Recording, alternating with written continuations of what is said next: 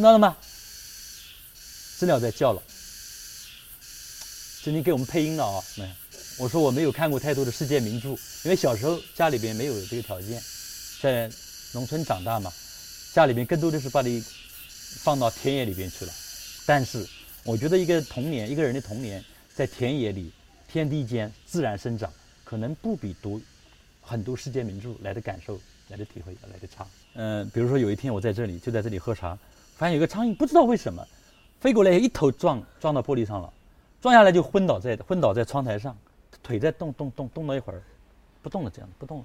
哎，我说怎么死了？是不是自杀了，还是怎么搞的？哎呀，我觉得蛮可怜的，也是一个命啊，一个生命啊。我就找了一个小的小纸巾，给它折了一个小被子，把它盖在它的身上，然后在那苍蝇这样睡在上面。然后就盖到被子盖到这里，那个头在这儿睡在这儿，我就用手机拍了以后，觉得好有意思。哎呀，觉得一个生命像一个人一样死了以后躺在这里。哎，我在想，我们就是都讨厌苍蝇。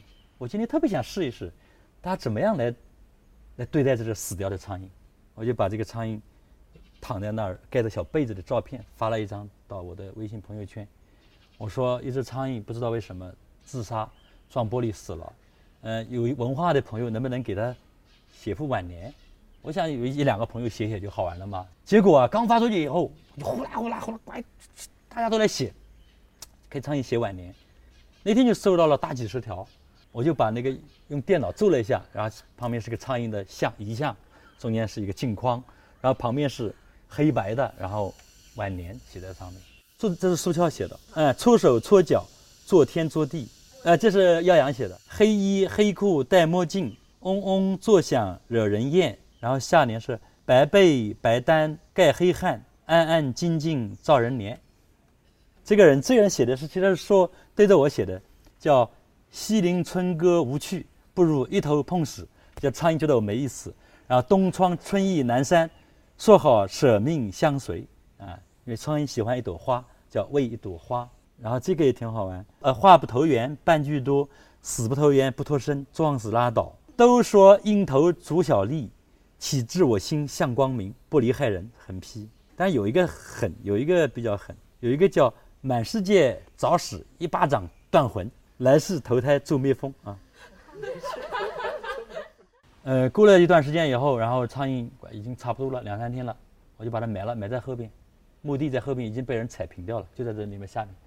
买了个墓地，拍了个照片，结果这个事情又传到了国外，然后过了一段时间，法国的来了一对朋友，是法国法盟，就是在南京办事处的这个校长，法盟那个学校的校长，带他太太到我这儿来，还有一个法国的画家，到我这儿来以后，哎，我就想测试他们一下，法国人不是幽默嘛，我想测试他们一下，然后来了以后，我就装着不太高兴的样子，他说，哎，说你为什么今天不太高兴啊？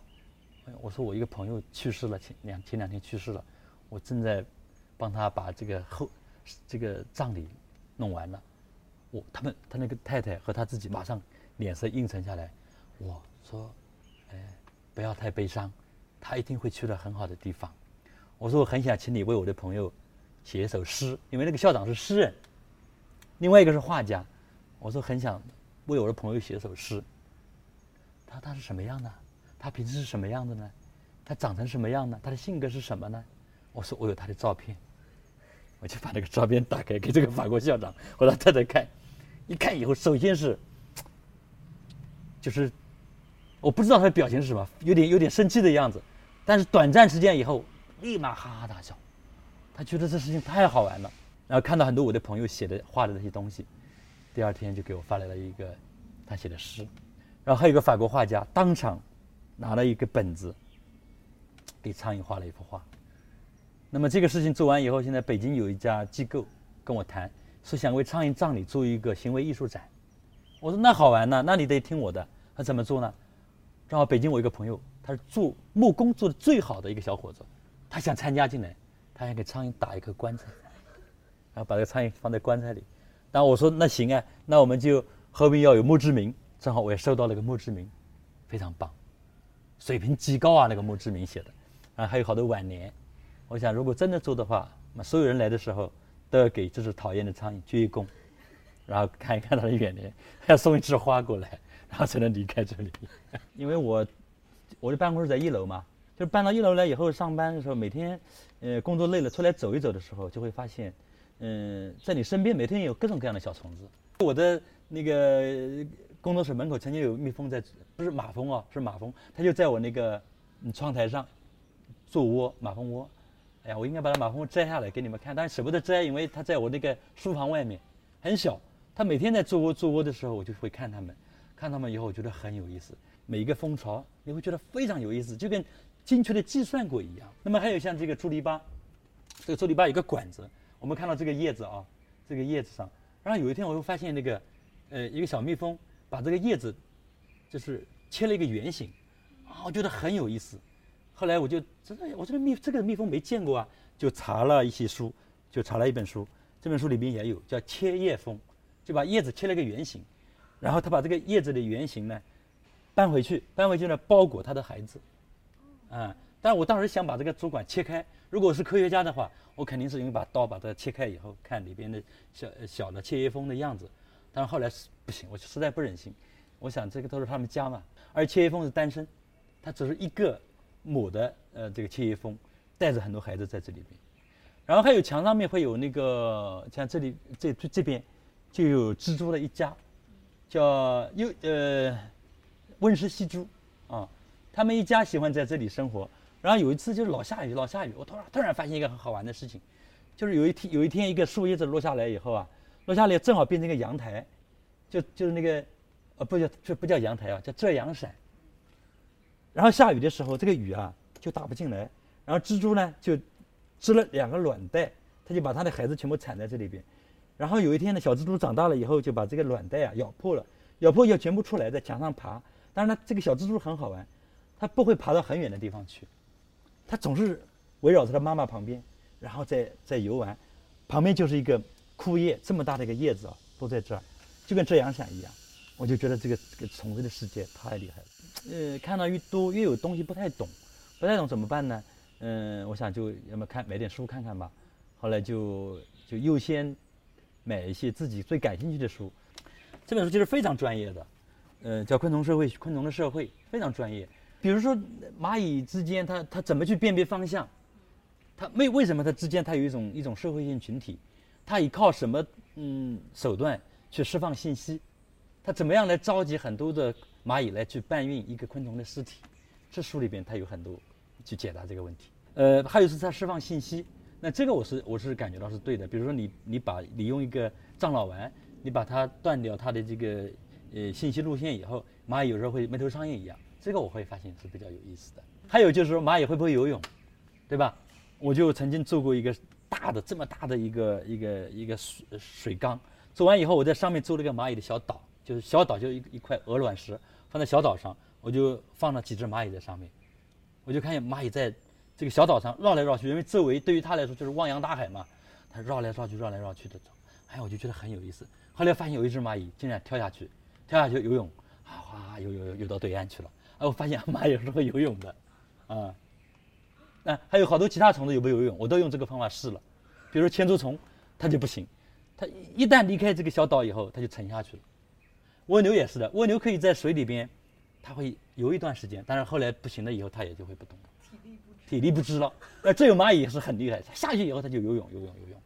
我就觉得这个很有意思啊。有时候因为书上没有写蚂蚁会不会游泳，它没有写，我只能自己去试验它啊。当然，我一般还是善意的。如果发现它不行，立马捞起来就放走了。我不是以科学的眼光去去观察，但是有时候我需要科学的知识来解释这些东西。当然，我觉得科学可能它不可能非常完整的、正确的解释这个东西，因为科学解决不了的东西太多了。那么这时候，我想结合一下，带着人文的情怀，用科学的态度去看这个问题，最后综合起来，你就会发现这个是很有意思。啊，这本书。这两本书我都看不懂。一本是讲蟑螂的，这是我在法国买的，我从头至尾就看到蟑螂，呃，封面上也很好玩。你看啊、一个人可以看着这样愤怒，因为没有，我想这个世界上没有几个人喜欢昆虫，除非研究昆虫的专家会喜欢它。日常生活里的人，我也很恨。我看到昆虫那个蟑螂，我非常恼火，因为你一个苹果在那儿，它爬在上面爬来爬去，爬来爬去的。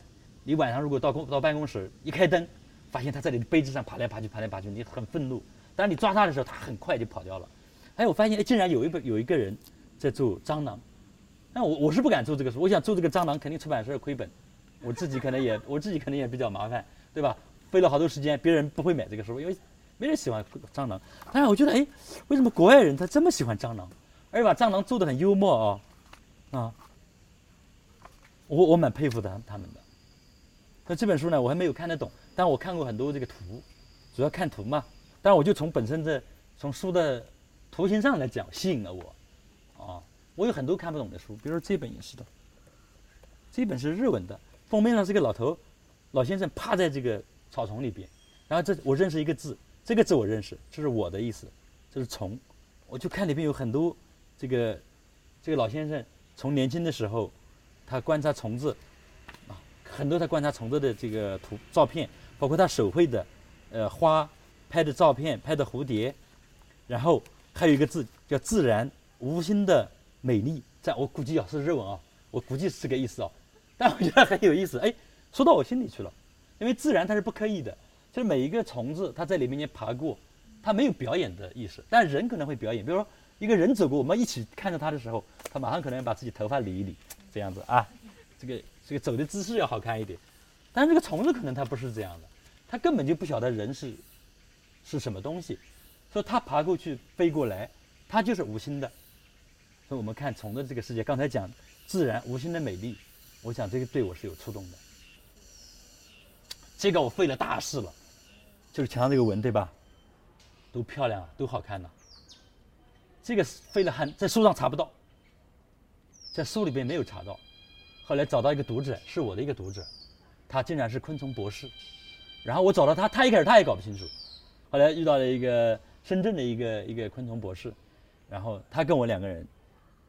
帮助我把这个问题搞清楚了，是蜗牛，不是蜗牛爬过的，蜗牛爬过的是另外一个样子，因为这个形状很奇怪，哦，它很变化非常丰富，昆虫的那个蜗牛的齿痕，它的牙齿咬咬咬咬过的时候，因为它可能这个上面长了一些一些苔藓之类的东西，可能是有这方面的东西，它爬的时候它的嘴巴就会不断的这个就试探嘛，一边走一边咬，一边走一边咬，然后走了以后它就。变成另外一种形状。那么我们讲的不科学。如果科学家看到我们这个节目，他可能会觉得更好的解释。但我不是科学家，但是我从这个原理我知道，我看到的是它的形形状的美丽，生命的轨迹。我从来不去刻意因为这个东西美丽而歌颂它的美丽，因为这个东西的庞大而歌颂这个东西的庞大。我更愿意发现平凡的，甚至有点丑陋的里边的东西，这个东西里边。蕴含着美的东西，比如说墙上的水渍，下雨以后淋下来以后，经过风吹日晒，经过呃风吹雨打，霜雪的这个侵蚀，日积月累以后产生的东西，如果在正常来讲，如果墙上有这个东西，我们一定会把它涂掉，因为太难看。但是当我们注目的看一个东西，形成一个图像的时候，你会发现它里面蕴含了很多美的东西，它就像人的抽象画，比人的抽象画更美。刚才我们讲到无心的美丽。那么人的抽象化，它还能有刻意的东西在里面，而自然的风吹雨淋日晒，它是无心的。我觉得时间和自然两个东西一合力啊，创造一个东西出来以后，你会发现它的力量非常之大。就两个条件：时间和自然。在这个世界上，不在于地方大，不在于地方远，每个人的身边一定有，哪怕一个水缸。我们看这个，我曾经以这个水缸做例子。就一个小水缸，只要我们专注的，就是对待它，你就会发现有很多虫子会再来。这里边就是个小的生态环境，有各种各样的虫子在这里边。蚂蚁会来，蝴蝶会来，瓢虫会来，蚜虫会来，马蜂会来，千足虫会来。我曾经记录过一个水缸的例子，记录过有十几种小虫子在这里。那么这就是说，我们不在于一定要有这么大的地方，但是我想我们在城市里。其实是可以去郊区、去乡下，可以去找一个这样的地方。哦，还有一本书叫《博物志》，这一本老书了，这一本还非常老的书。这本书好在什么地方呢？就是用简短的语言去描述一个一个小动物。我们一下子翻到蚂蚁了啊！你看它怎么样讲蚂蚁？它叫《博物志》。按理讲这本书一讲到蚂蚁，肯定你会想到哇长篇大论，但是它是配了一个图，然后说，诶蚂蚁，只只都跟数码的三字相像，还有还有还有三三三三三，哎呀无穷无尽啊！你看，多有意思啊！就这个啊，没听懂吗？你看啊，他说，就是每一只都跟数数字三很像，跟数字三很像，然后还有你看啊，三三三，就一二三的三呢，三三三三三，哎，无穷无尽。萤火，那讲萤火虫的，他说，究竟出了什么事呀？已经是夜里九点钟了。而那边的屋子还有灯火，就这一句话。嗯，这是法国的，呃，叫朱尔勒勒纳尔，法国的。我觉得，哎呀，我看他东西很感动，就是他写的东西就让人感动。你看这蛇怎么说？他什么都没有说，他就说了三个字哦，不是什么都没有说，说了三个字，太长了。我把这本书看了好多遍，就是看了好多遍。那那怎么讲蚯蚓啊？这家伙又在拼命的把身子伸开，长长的拉着，像做的出色的面条似的，拉拉把自己拉长的像面条一样。很薄的一本书，薄至，看了好多遍都会会心一笑。所以我很想把自己的书写成这个样子，但是很难达到。我们看起来一句话，其实挺难的，比长篇大论去论述一个蚂蚁要难，我觉得。人文情怀，哦，他生于什么时候？我告诉你啊，朱尔，朱尔勒纳尔生于一八六四年，在法国乡下一个小地方长大。我想这几个就在法国乡下小地方长大，注定他能写出这个东西。